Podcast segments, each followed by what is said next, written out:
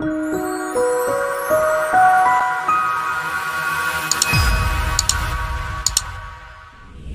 país que alguna vez fue el más rico del mundo, ahora es la Venezuela del Sur, Argentina. Bienvenidos a Latin Markets, tu canal de información y educación económica. Recuerda suscribirte a este canal y ayúdanos reenviando este video a tus amigos. Pareciera que en lo más profundo en Argentina siempre hay un gato encerrado. La situación económica del país vecino, que ya estuvo mal alguna vez, no para de empeorar en los últimos meses hemos visto desde el campo económico una seguidilla de malas noticias. Tanto Alberto Fernández, su presidente, como su cogobernante, Cristina Kirchner, insisten en culpar al resto por los problemas económicos del país. Lo cierto es que, como siempre, ha sido la creciente acción estatal que arrojó al país a la pobreza y al agujero financiero que viven hoy en día. Argentina está en una situación muy complicada. La creciente injerencia del Estado en la economía siempre fue costumbre. Este país, que podría alimentar a 500 millones de personas, sus gobernantes decidieron, entre otras cosas, ante el aumento de precios, congelar el precio de la carne de vacuno, tras haber prohibido su exportación. Ahora, el país no recibe dólares por las exportaciones, y por la fijación de precios también la carne ha comenzado a escasear. Esta no es la única medida y han decidido congelar los precios de más de mil artículos y transcurrido algunos meses el resultado era esperable. Sucedió lo contrario de lo deseado por el gobierno.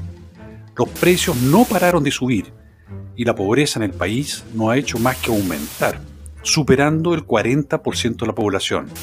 Y algunos estudios hablan incluso de 45% de pobres. Y como siempre, la inflación castiga cada vez más a los más pobres.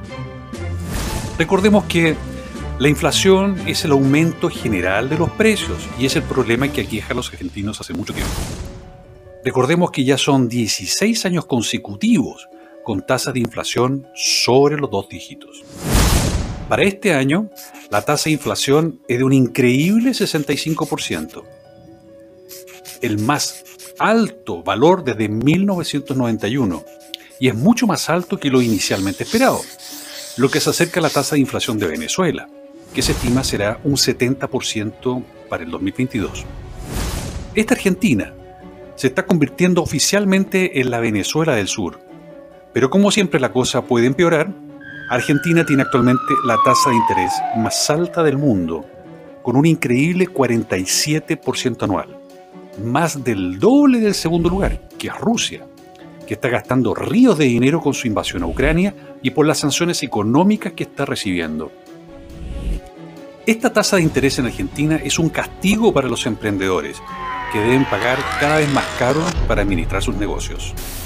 La actual situación de desastre económico argentino, que ya es comparable a la tragedia venezolana, no es culpa del gobierno.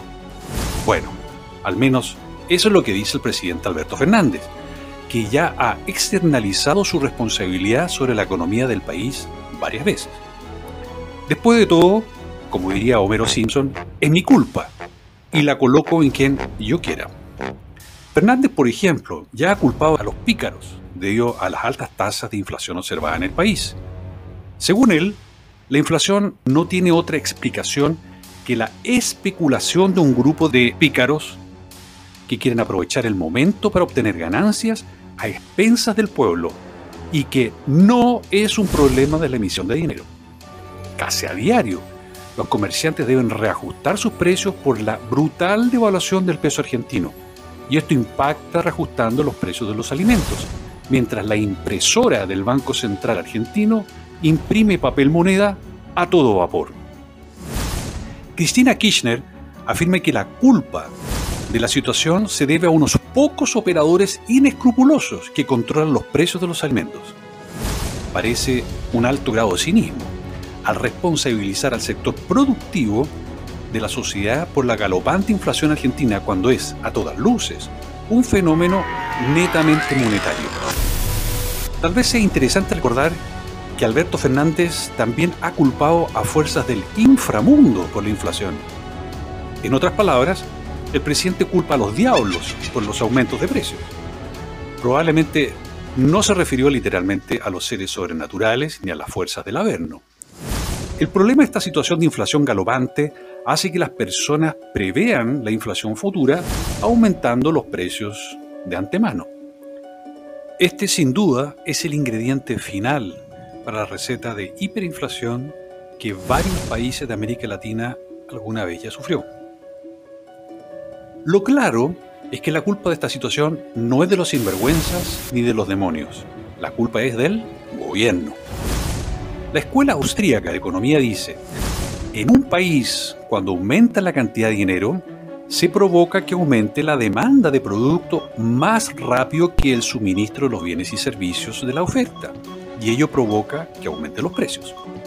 Por lo tanto, la inflación es un fenómeno monetario provocado por el aumento de la cantidad de dinero o base monetaria, y por ende se incrementan los precios en forma generalizada y su efecto más visible es la inflación. Por lo tanto, si el gobierno imprime más dinero, tendremos más dinero en circulación en la economía para la misma cantidad de bienes y servicios. El resultado final es que todos los precios de los servicios y productos tenderán a subir. La solución a este problema implica necesariamente el fin de la emisión de dinero descontrolado por el Estado, lo que no hará que los precios disminuyan, pero reducirá la posibilidad que se produzcan incrementos generales en el futuro. Los precios se mantendrán en umbrales altos, interrumpiendo la tendencia alcista, pero es la única solución viable al problema económico. El gobierno argentino nunca adoptó esta medida. Basta analizar el gráfico N1 de la economía argentina que indica la cantidad de dinero circulante y la cantidad de dinero en cuentas a vista. Este gráfico muestra la tendencia y que nunca dejó de subir. Pero el hecho es que a partir de la década de 2010 el crecimiento fue sustancialmente mayor y acelerado. Pero desde el inicio de la pandemia, aquí el valor agregado N1 aumentó casi tres veces lo que significa que el gobierno argentino volcó en la economía casi el doble del dinero que existía a principios del 2020. Y en solo dos años. ¿No es esta la receta para una catástrofe total? En economía no hay fórmula mágica para la generación de prosperidad y bienestar para la población. Y es la libertad económica, es decir, la libertad de emprender y elegir lo que permite a un pueblo salir de la pobreza. Y abundan los ejemplos de ello en todo el mundo. Pero numerosos pseudoexpertos insisten en decir que con solo la intervención estatal, un país pasaría de ser pobre a ser rico y desarrollado. Pero no un gobierno nunca fue capaz de enriquecer a todos sus ciudadanos. Lo que normalmente hace es entorpecer y dificultar a los emprendedores. Y existiendo libertad, siempre ello fue suficiente para que la población prosperara a lo largo de los años. 200 años atrás, el 90% del mundo era pobre. Hoy, el 90% de la humanidad no es pobre. La gente Cuanto mayor sea la injerencia del Estado en sus vidas, más pobres se vuelven. Más Estado es como quien trata de apagar el fuego arrojándole aún más combustible a la hoguera. El Estado quiere corregir las distorsiones económicas que él mismo causa, creando aún más distorsiones, desequilibrios, aumentando el tamaño del Estado beneficiando a los políticos y sus amigos con miles de nuevos empleos a costa de los impuestos que cobran a los que trabajan. El resultado de esto no podría ser otro y está a la vista. Más pobreza y más miseria en Argentina, Venezuela y Cuba, todos con una desastrosa situación económica. Nuestros hermanos argentinos sufren con la funesta conducción económica realizada por Fernández y su equipo ser argentino hace algunas décadas era sinónimo de hombre rico. En Europa pronto será sinónimo de pobreza y miseria, como hoy cuando escuchamos el gentilicio venezolano o cubano. Grandes naciones que otrora fueron de las más ricas y desarrolladas del mundo. La gran tragedia argentina no es la falta de personas con educación, ni la falta de recursos naturales. Por el contrario, la gran tragedia que castiga al país y a su gente es el hecho de que tienen gobernantes soberbios y arrogantes, que creen que están investidos de tal poder e inteligencia que la prosperidad económica de sus gobernados depende solo de su saber y decisiones. Milton Friedman una vez ironizó al comentar que el Estado agotaría la arena en el desierto en cinco años si tuvieran que administrar el Sahara. También podemos afirmar, parodiando al economista de la Escuela de Chicago, que el gobierno argentino haría desaparecer el tango en el país si se decide crear un ministerio de la danza. El hecho es que no hay perspectivas de mejorías económicas en el corto plazo para nuestros vecinos. La tendencia es que el gobierno insistirá en más fijaciones de precios e intervenciones en la economía, reduciendo aún más el valor de la moneda y empobreciendo su población. Y no, no son los seres del inframundo los responsables de esta tragedia.